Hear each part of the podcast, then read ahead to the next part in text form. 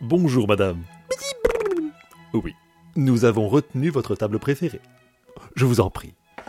Chiki Eh bien aujourd'hui la maison vous propose son festival de compression aux pommes souterraines, marié à quelques rêves de lapin en écrasé et sa micro-découpe de fines lamelles de porc. Oui voilà, une purée peut-être carotte avec du jambon mouliné. Ouais ouais, bon appétit ouais. Ouais, c'est facile à dire.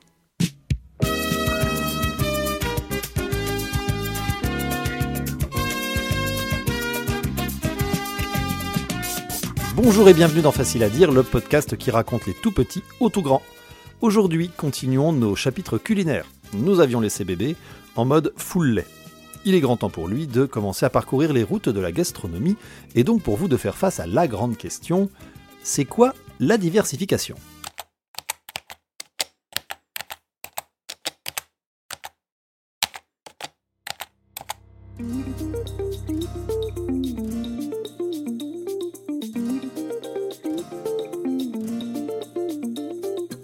N'aurez pas été sans remarquer que les gens autour de vous mangent. Du moins, je je leur souhaite. Fort de ce constat, vous aurez sans doute poussé votre analyse jusqu'à vous rendre compte des myriades de couleurs, d'odeurs et de saveurs semblant s'extirper des mets que boulotte ce panel représentatif. Oui, c'est une intro bien lourde hein, pour se diriger vers ce simple constat que nous mangeons autant que faire se peut de façon diversifiée. Eh bien, c'est ça la diversification. Bébé qui s'en sortait très bien avec son lait va devoir commencer sa découverte du règne nutritionnel. Et tout ça, ça s'accompagne d'une certaine façon. Enfin, ça s'accompagne bien sûr de plein de façons différentes. Déjà parce que la nourriture, ça n'est pas que une manière de se rentrer de l'énergie dans la panse. Oh que non. J'en fais parfaitement la démonstration avec juste ce qu'il faut de pédagogie et d'humble maturité dans l'épisode 7. La bouffe, c'est une culture, c'est la transmission de codes, de traditions, autant que de goûts et de recettes. Ce que j'appellerais ici la diversification, c'est une manière de faire que j'ai pu croiser le plus souvent et qu'on m'a présenté lors de mes hautes études éducatives. Je ne considère donc pas que cela soit la seule et unique voie pour ouvrir bébé aux mille délices de la tambouille.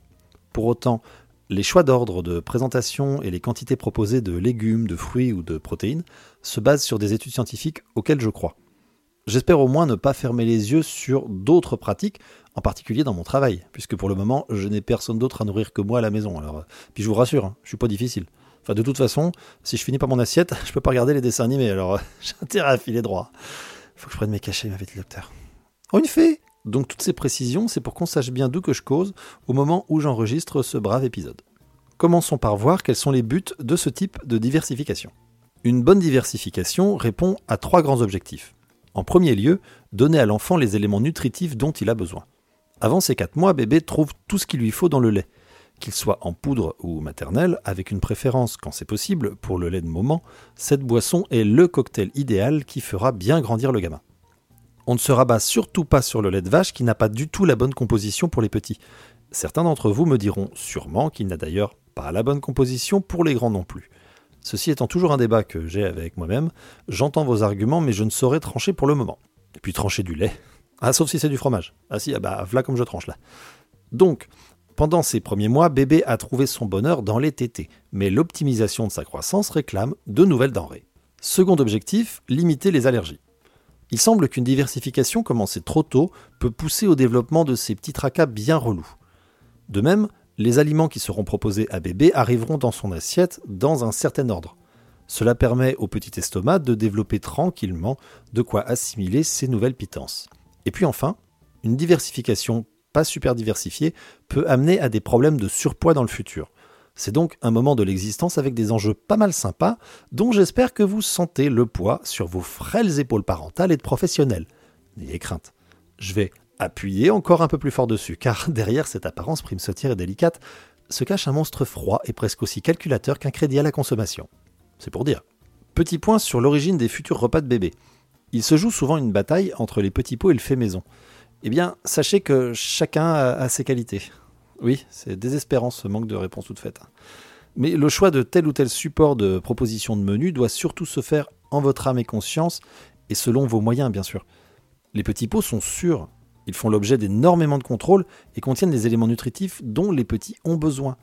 Leur variété permet également de tenter de nombreux goûts différents. Enfin, ils sont simples à conserver et sont évidemment un gain de temps pour les familles où cette composante est essentielle. Le fait maison se défend sur sa convivialité, le plaisir non négligeable de proposer un repas qui vient de soi. On a aussi plus de clarté pour choisir les produits et leurs origines, et bien sûr le goût, est bien souvent incomparable. Sans doute parce qu'on ne se retient pas d'y mettre une pincée d'amour et une bonne grosse cuillère à soupe de tendresse. Bon, hormis ça, faut pas oublier d'ajouter à vos préparations maison une petite dosette d'huile végétale hein, pour répondre aux besoins du bamba. Et puis, très peu ou pas de sel, c'est bien aussi. Hein. Voilà. Alors, bien sûr, rien ne vous empêche de mixer les deux façons de faire mais il peut arriver que les petits pots soient tellement lisses en texture que les enfants aient parfois du mal à revenir à des purées maison un peu plus chaotiques. Bon, c'est pas une grande loi inamovible de la vie, mais préparez-vous à l'idée et donc à convaincre bébé de jongler entre les deux surfaces tel un petit fédéraire gastronomique. Et avant de nous lancer dans la liste des menus possibles, voyons une autre chose à laquelle vous devez raisonnablement vous attendre, le rapport de nos petits et petites à la nouveauté. On va garder le biberon bien sûr, mais on va faire entrer dans leur vie bien des choses d'un coup. Les aliments nouveaux et leur goût, et puis la cuillère. Ça semble pas grand chose comme ça, mais c'est pas rien du tout. Laissez-les manipuler tout ça, hein. vous pouvez leur enfiler une pendant que vous leur donnez le repas par exemple. C'est à voir avec ce que vous sentirez de son envie d'avoir ou non ce truc dans les paluches. Soyez au moins attentif et tive à leur réaction face à cette découverte et, c'est l'évidence, mais l'évidence n'est pas toujours évidente, ne les forcez pas à accepter brutalement cette toute nouvelle manière pour elles et pour eux de se nourrir.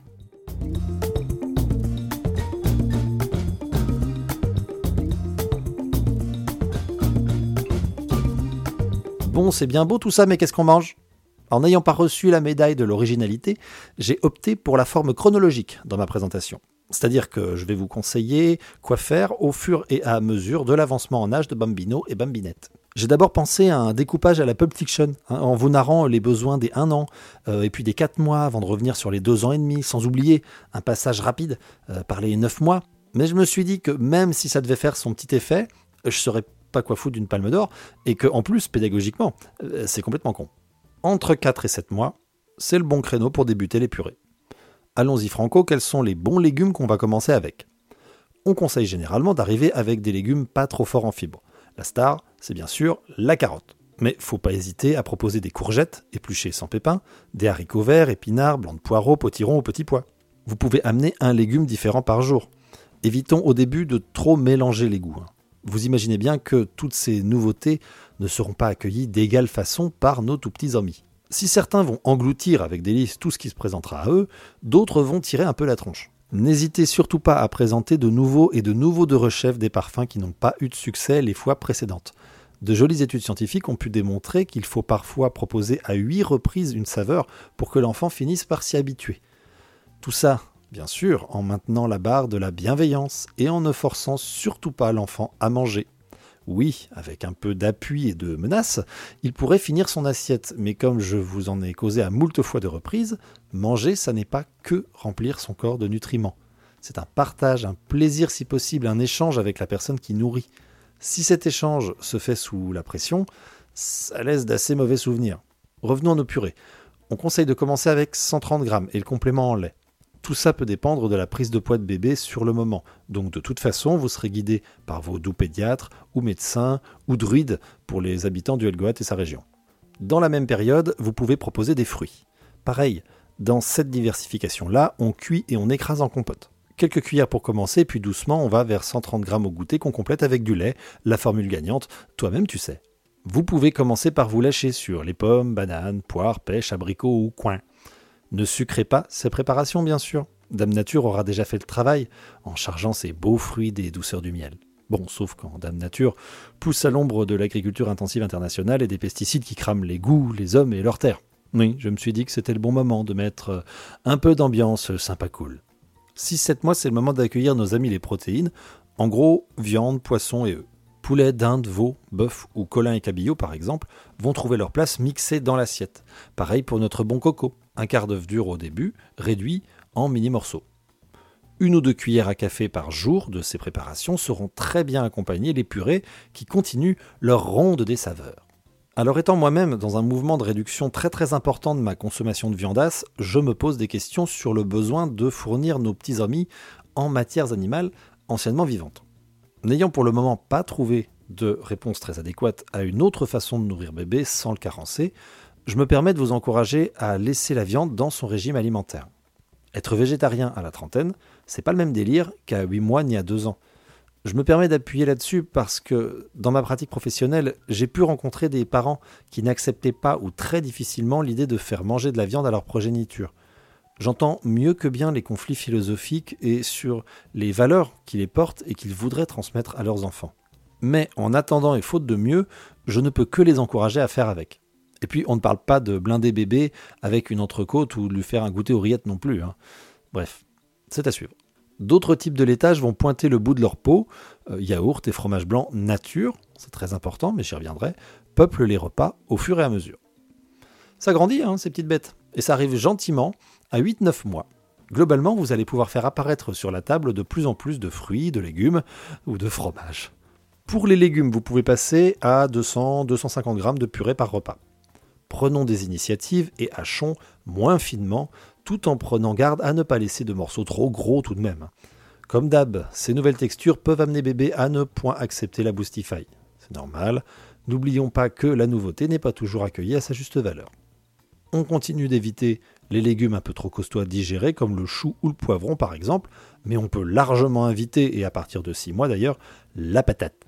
Les fruits, on passe à 200 g de compote. La framboise ou le kiwi seront à présent ravis de rencontrer les papilles du bamba.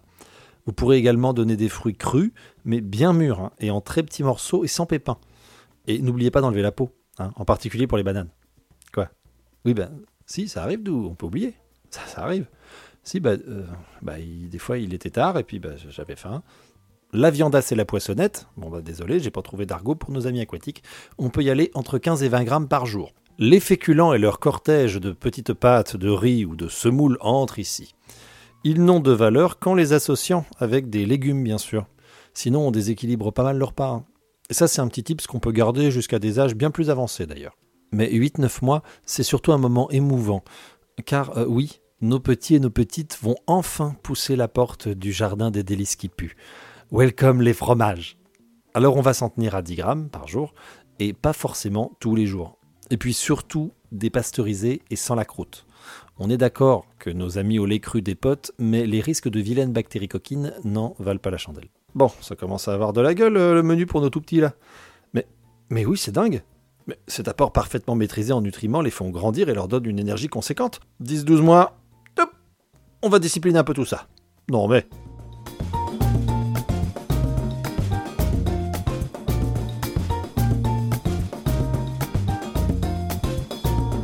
c'est l'âge où il devient pas mal de mettre en place les bonnes habitudes alimentaires. C'est-à-dire les 4 repas par jour et pas de grignotage entre-temps. Les légumes, on y va, on mixe de moins en moins comme David Guetta en concert. ouais, c'est une vanne qui est déjà ringarde au moment où mes doigts gourds frôlent le clavier pour l'écrire. Chou, salsifis, artichaut entrent dans la danse. Et on peut rester sur un bon 250 grammes par repas. Pour les protéines, on peut aller sur du 25 grammes par jour ou un tiers d'œuf dur. Les fruits, environ 250 grammes midi et soir, et en compote ou petits morceaux. Nos amis les féculents continuent d'être bien accompagnés quand ils arrivent dans l'assiette. Un petit bout de pain fera sans doute plaisir à bébé, mais en évitant le pain complet un peu trop riche en fibres pour le moment. Et on ne se prive pas de fromage tout en restant mesuré. Hein. L'éternelle recherche d'équilibre. La sagesse qu'il faut aller puiser devant l'abondance de kiff d'un camembert ou d'un morceau de comté. C'est pas facile la vie. Bien, bébé est largement moins un bébé puisque le voilà soufflant fièrement sa première bougie.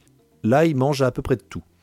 On peut continuer de mettre de côté tout ce qui risquerait de se coincer dans son gosier, hein, ou de faire une fausse route comme les fruits secs ou les aliments contenant des noyaux. Mais le plus gros piège, à mon sens, de cette diversification comme des autres, hein, c'est nous, nous-mêmes et nos goûts qu'on plaque sur les enfants comme des évidences.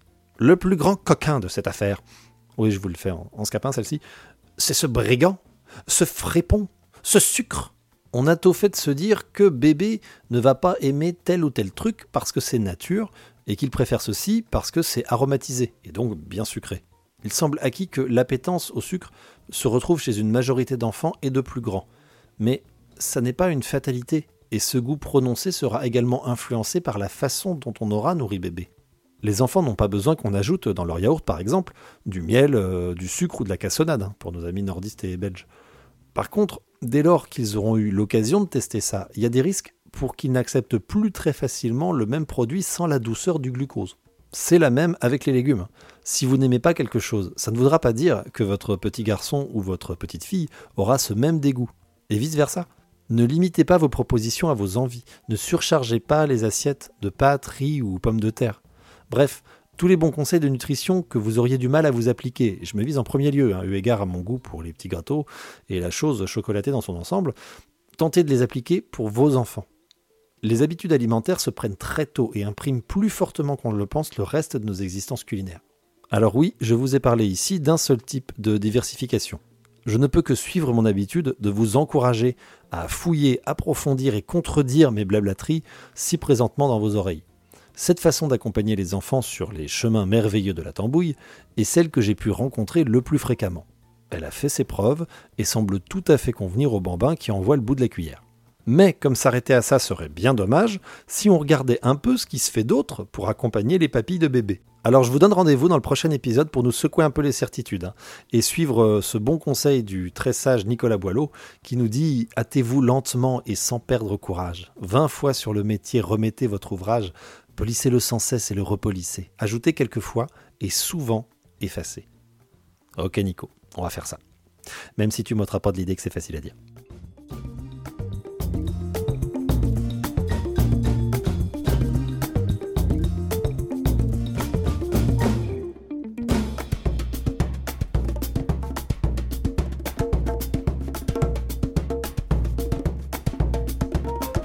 Merci encore beaucoup à vous tous et toutes, hein, les nouveaux, les nouvelles, les anciens, les anciennes, qui passaient par ce podcast. Merci beaucoup.